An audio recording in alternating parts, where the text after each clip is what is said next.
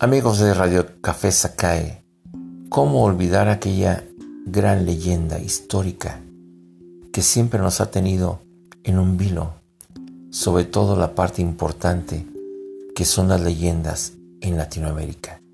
En todos lados hay un misterio. Siempre se escuchan cosas diferentes, pláticas, conversaciones de apariciones. Pero ¿cómo no vamos a olvidar la llorona? Una parte importante de nuestro México, donde todos, generación tras generación, ha sido escuchada, ha sido detectada por muchas personas que aseguran que han visto o escuchado los gemidos lúgubres de la llorona. Consumada la conquista y poco más o menos a mediados del siglo XVI, los vecinos de la Ciudad de México que se recogían en sus casas a la hora de la queda, tocada por las campanas de la primera catedral, a medianoche se despertaban espantados porque escuchaban esos gemidos tristes que eran lanzados por una mujer quien supuestamente o sin duda eran por alguna aflicción, alguna pena moral. Las primeras noches los vecinos contaban y se decían entre ellos que teníamos que persignarse o sentiguarse por aquellos lúgubres gemidos.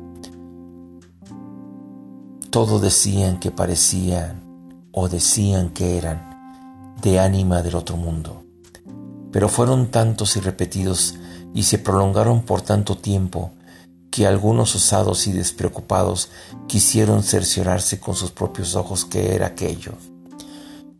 Y primero desde las puertas entornadas de las ventanas o balcones y enseguida atreviéndose a salir por las calles, lograron ver a la que en el silencio de las oscuras noches o en aquellas que a la luz pálida y transparente de la luna caía como un manto vaporoso sobre las altas torres, los techos y tejados y las calles. Lanzaba agudos y tristísimos gemidos. Vestía la mujer traje blanquísimo y blanco y espeso. Velo cubría su rostro.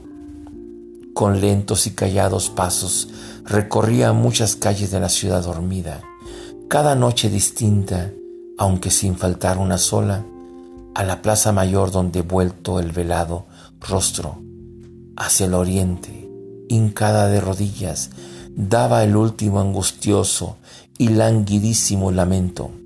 Puesta en pie continuaba con el paso lento y pausado hacia el mismo rumbo. Al llegar a orilla del salobre lago, que en ese tiempo penetraba dentro de algunos barrios, como una sombra se desvanecía. La hora avanzada de la noche, dice el doctor José María Marroquí, el silencio y la soledad de las calles y plazas, el traje, el aire, el pausado andar de aquella mujer misteriosa y sobre todo lo penetrante, agudo y prolongado de su gemido, quedaba siempre cayendo en tierra. De rodillas formaba un conjunto que aterrorizaba a cuantos la veían y escuchaba. Y no pocos de los conquistadores valerosos y esforzados que habían sido espanto de la misma muerte, quedaban en presencia de aquella mujer, mudos, pálidos y fríos como de mármol. Los más animosos apenas se atrevían a seguirla, a larga distancia aprovechando la claridad de la luna, sin lograr otra cosa que verla desaparecer, llegando al lago. Así es como se le dio el nombre de la Llorona. Pero olvidada o casi desapercibida, la conseja de la Llorona es antiquísima y se generalizó en muchos lugares de nuestro país, transformada, asociada a crímenes pasionales y a aquella vagadora y blanca sombra de mujer, parecía gozar del don de la ubicuidad, pues recorría caminos Penetraba por las aldeas, pueblos y ciudades. Se hundía en las aguas de los lagos, vadeaba ríos, subía a las cimas en donde se encontraban cruces para llorar al pie de ellas, o se desvanecía al entrar en las grutas o al acercarse a las tapias de un cementerio.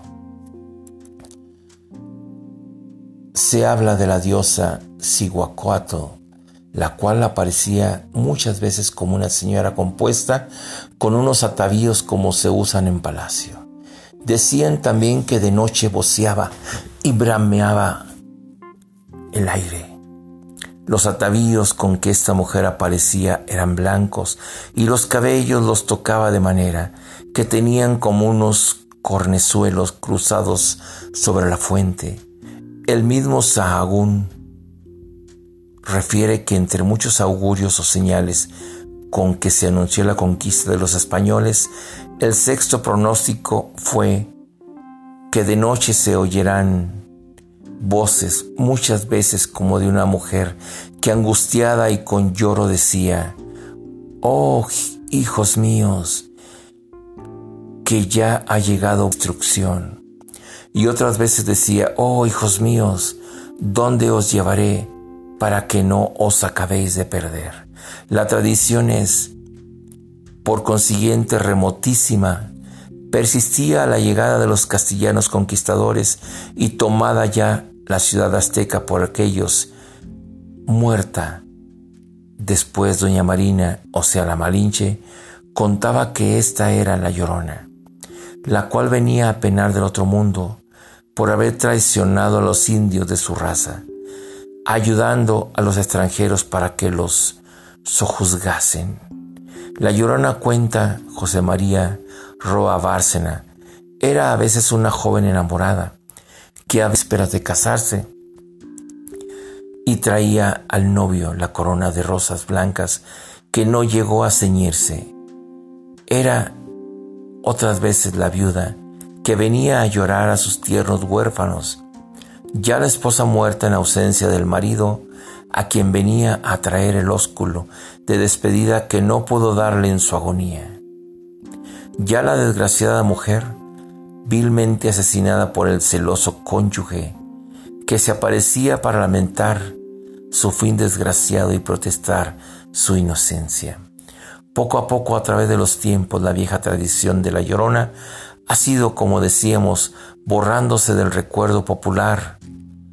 Solo queda memoria de ella en los fastos mitológicos de los aztecas en las páginas de antiguas crónicas, en los pueblecillos lejanos o en los labios de las viejas abuelitas que intentan asustar a sus inocentes nietezuelos, diciéndoles, ahí viene la llorona.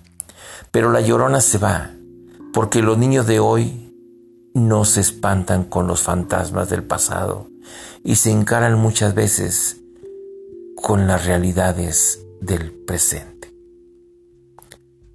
Amigos, esta es parte de la historia de la Llorona de México.